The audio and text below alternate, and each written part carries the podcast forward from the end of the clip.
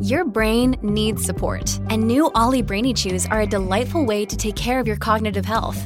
Made with scientifically backed ingredients like Thai ginger, L-theanine, and caffeine, Brainy Chews support healthy brain function and help you find your focus, stay chill, or get energized. Be kind to your mind and get these nootropic chews at ollie.com. That's O L L Y.com. These statements have not been evaluated by the Food and Drug Administration. This product is not intended to diagnose, treat, cure, or prevent any disease. La hora de la verdad. El análisis experto de Fernando Londoño de los hechos políticos y el acontecer noticioso de la zona andina y el impacto en nuestra región. Por Americano. Comenzamos. Bueno, queridos amigos, estamos en vísperas del inicio de un nuevo gobierno y uno se pregunta si hay unidad de criterio, si hay unidad de mando, si estamos dentro de un concierto eh, de voces eh, o si estamos en medio de un disparadero de opiniones, eh, de opiniones que no sean disparejas que no sean contradictorias. ¿Qué está sucediendo? Representante Gabriel Vallejo Chucfi, muy buenos días. Muy buenas tardes, perdón. Ya el tiempo corre. Señor, buenas tardes por acá en, Pereira. Eh, un cordial saludo para usted y para todos los que nos siguen en esta transmisión, doctor Fernando. Bueno, representante, estamos muy preocupados con el gabinete de Petro, no solamente porque pues hay personas que tienen unos antecedentes que son complejos, sino por eh, lo que, lo que dicen y lo que proponen. ¿Cuándo va a haber unidad de mando? ¿Cuándo va a haber unidad de criterio? ¿Cuándo vuelve el presidente de Europa para que ponga orden entre los instrumentos musicales que ha sacado a la palestra y que por ahora lo que están haciendo es mucho ruido y mucho ruido informe y no un concierto de voces y de sonidos eh, que, que, lleven a la unidad. ¿Qué opina usted? Doctor Fernando, yo, hombre, yo eh, creo que desde el desayuno se sabe qué va a ser el, almuerzo, dicen por acá en nuestra tierra, doctor Fernando. Eh, muy grave. Yo al final siento que eso es parte de la estrategia. Uno pensaría que es simplemente casualidad. Yo creo que nos están dando noticias a cuentagotas a los colombianos. Entonces la señora ministra de Cultura dice que, van a, que va a proponer que los planes de celular superior a 38 mil pesos paguen un impuesto de 4%. El señor director de la DIAN dice que eh, aquí ningún colombiano va a pagar, que se gana más de 10 millones, pero no dice si mensuales o, o, anuales va a pagar más impuestos, pero el señor ministro de Hacienda dice otra cosa, dice que el país sin gas es prácticamente inviable, pero la señora ministra del Medio Ambiente, una radical ambientalista, eh, va, eh, anunció su prohibición total y absoluta a los proyectos de fracking que nos va a gas. No, sencillamente tenemos un, un, gabinete que si se va a comportar de esa manera en el gobierno, doctor Fernando, yo me atrevería a decir que esa falsa luna de miel que nos anunciaron con bombos y platillos, eh, llamándose un, eh, de manera burda, creo yo, además mentiroso, un acuerdo nacional, se va a convertir próximamente en una luna de hiel que va a poner en aprietos al país, que va a generar más pobreza y que vamos a pagar los platos rotos, pues los ciudadanos, porque al final somos los ciudadanos los que pagamos los platos rotos. Aquí los ministros y el presidente y los congresistas que los van a acompañar, ellos no tienen ningún problema porque ellos siguen recibiendo la, ellos siguen recibiendo el pago mensual. Aquí los que pagamos los platos rotos es el, el campesino, el caficultor, el profesional, la ama de casa que le toca comprar un mercado más caro, el señor que se moviliza en una moto y tiene que pagar gasolina más costosa. Esos somos los que vamos a pagar los platos rotos de lo que yo llamo eh, un gobierno que desde ya ha anunciado que es un gobierno irresponsable, un gobierno incapaz y un gobierno que pareciera no está eh, eh, preparado para gobernar un país. y ojo con esto, doctor Fernando, en un momento tan coyuntural de la economía mundial.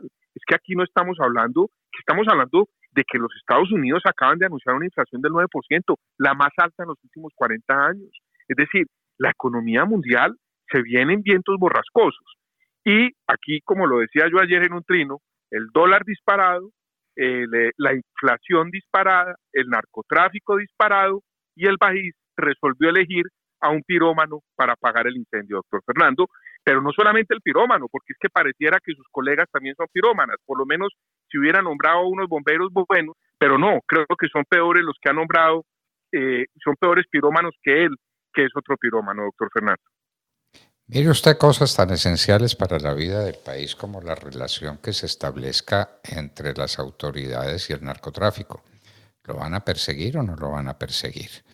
Las noticias que se tienen, primero es que se hace acuerdo con las FARC, que son la gran organización narcoterrorista mm, de Colombia y, del mundo, y con el ELN la misma cosa. Luego se prohíbe la fumigación con glifosato y ya lo dijo también la ministra en un acto completamente irresponsable. No ha hablado siquiera de la erradicación manual, que es una actividad incompleta, altamente riesgosa para que la ejecutan, ineficiente, pero al fin y al cabo es una forma de enfrentar el narcotráfico. Al fin que, ¿somos amigos o contradictores acérrimos del narcotráfico? ¿En qué queda uno? doctor Fernando, yo cuando yo vi el anuncio de Petro del cese bilateral, no solamente al ELN, con el ELN, él lo anunció y lo dijo claramente, cese bilateral con cualquier grupo armado en Colombia y con cualquier grupo criminal.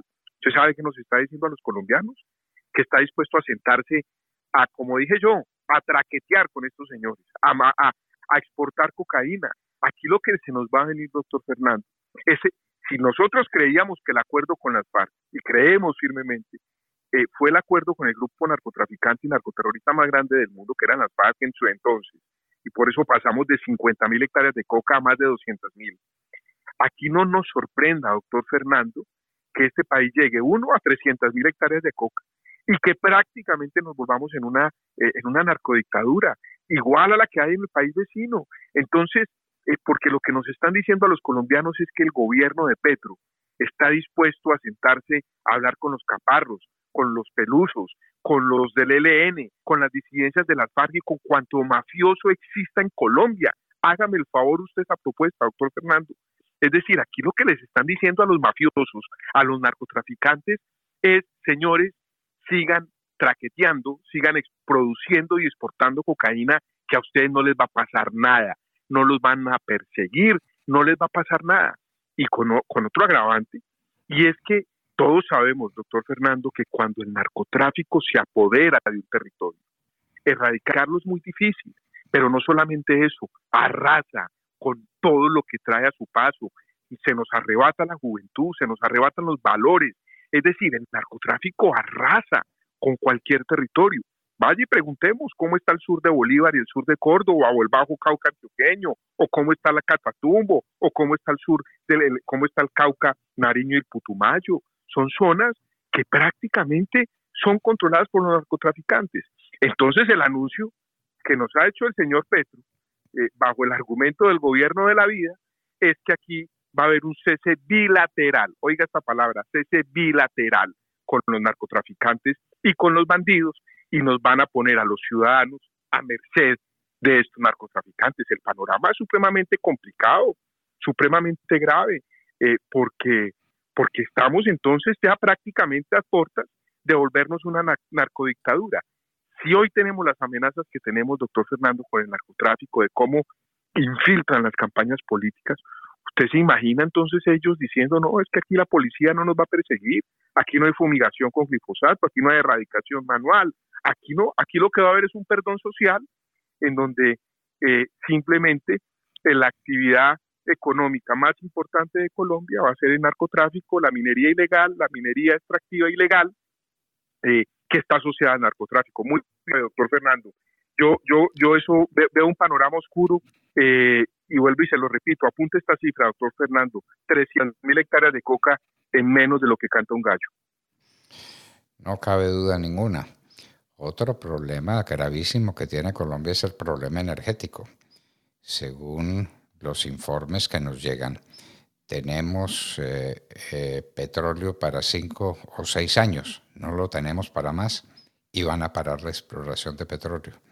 Es decir, que si las cosas transcurren bien, de lo que hay graves dudas porque nos tememos que esta posición desestimule a mucha gente que está explorando petróleo, inclusive a costos altos y haciendo sacrificio con la esperanza de tener nuevas exploraciones.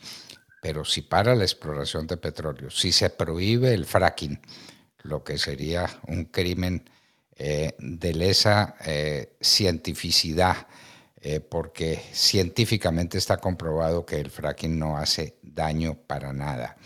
Si se va a prohibir todo eso, estamos abocados a una crisis energética sin precedente. Ese no es un tema menor, eh, doctor Vallejo. Por supuesto, doctor Fernando. Mire, la visión del desarrollo que tienen estos señores, que es una visión que ha sido un fracaso, vuelvo y lo repito y no me cansaré de decirlo, doctor Fernando, la visión de desarrollo de estos señores socialistas, socialdemócratas y progresistas, encabezados por Gustavo Petro y su séquito de aduladores, eh, pues sencillamente es llevar a la catástrofe económica al país. Doctor Fernando, nosotros tenemos que entender que Colombia económicamente es inviable sin petróleo, es inviable sin carbón, es inviable sin gas. Aquí entonces lo que nos va a generar es una miseria y una pobreza absoluta a todos los colombianos. Eh, eh, mire, en, en Alemania los, los, los agricultores están haciendo protestas y están pidiendo frente al tema de los agroinsumos, que adivine de dónde vienen los agroinsumos, doctor Fernando, de la industria petroquímica, el, el, la uria la hacen del gas, que es el fertilizante por excelencia que se usa en el mundo entero. Entonces aquí, la señora ministra del Medio Ambiente, el señor Gustavo Petro, lo que nos están diciendo en la cara es, colombianos, a ustedes los vamos a dejar morir de hambre y no me importa lo que diga nadie, ni siquiera los científicos porque aquí están, eh, eh, aquí, aquí este discurso de ellos, que es un discurso político, rebaten y desafían a la ciencia. Eh, es absolutamente grave lo del gas, doctor Fernando. Preguntémosle a los, hoy a los campesinos que compran una pipa de gas que está prácticamente a 90 mil pesos, ¿cómo, cómo, qué están sintiendo en el bolsillo. Entonces, los que pagan la, los que pagamos la gasolina, y entonces estos señores irresponsables dicen que no va a haber exploración petrolera cuando todos sabemos que un proyecto de exploración petrolera no se demora menos de 7, 8, 9 años, con inversiones inmensas. El tema del cobre de quebradona, que es uno de los grandes, en mi opinión, fracasos del gobierno del presidente Duque, que fue incapaz de sacar adelante la mina de cobre más importante que iba a tener Colombia en los próximos 100 o 200 años. Eh, entonces, aquí hablan, son felices hablando de transición energética, de energías limpias, pero no dejan explorar lo que se necesita para hacer esa transición energética. Es una hipocresía, doctor Fernando, pero más allá de la hipocresía, vuelvo y repito, es una condena a la miseria y pobreza absoluta de Colombia. Colombia sin petróleo y sin gas es inviable económicamente. Prácticamente Haití, que es el país más pobre de América, queda más rico que nosotros si nosotros dejamos de explorar y explotar carbón, petróleo y los demás hidrocarburos y minerales que tenemos nosotros.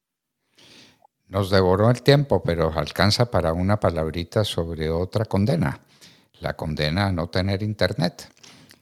Parece que hay un impuesto importante al Internet, lo dice la ministra de Cultura, sin eh, reparar en que el Internet es vital para la ciencia, la tecnología, el divertimiento, el desarrollo económico, el desarrollo agrícola, para todo el Internet a ponerle impuesto.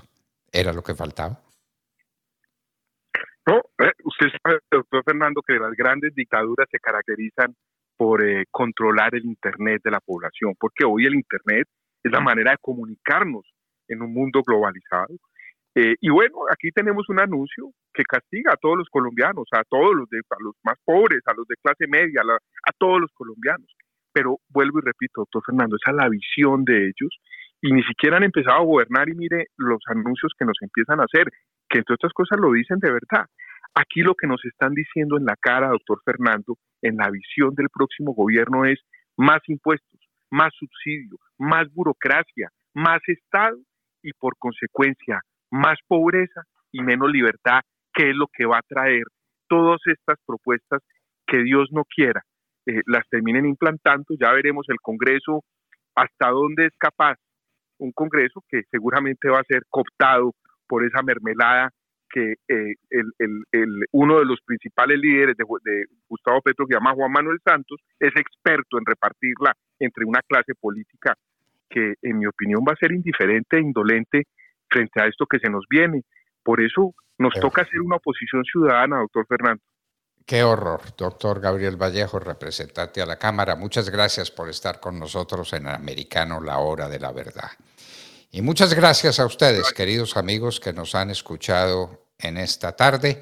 Los invitamos para mañana a la misma hora para que nos sigan acompañando. Americano, la hora de la verdad. La hora de la verdad, el análisis experto de Fernando Londoño, de los hechos políticos y el acontecer noticioso de la zona andina y el impacto en nuestra región. De lunes a viernes, 1 p.m. Este, 12 Centro 10 Pacífico por Americano.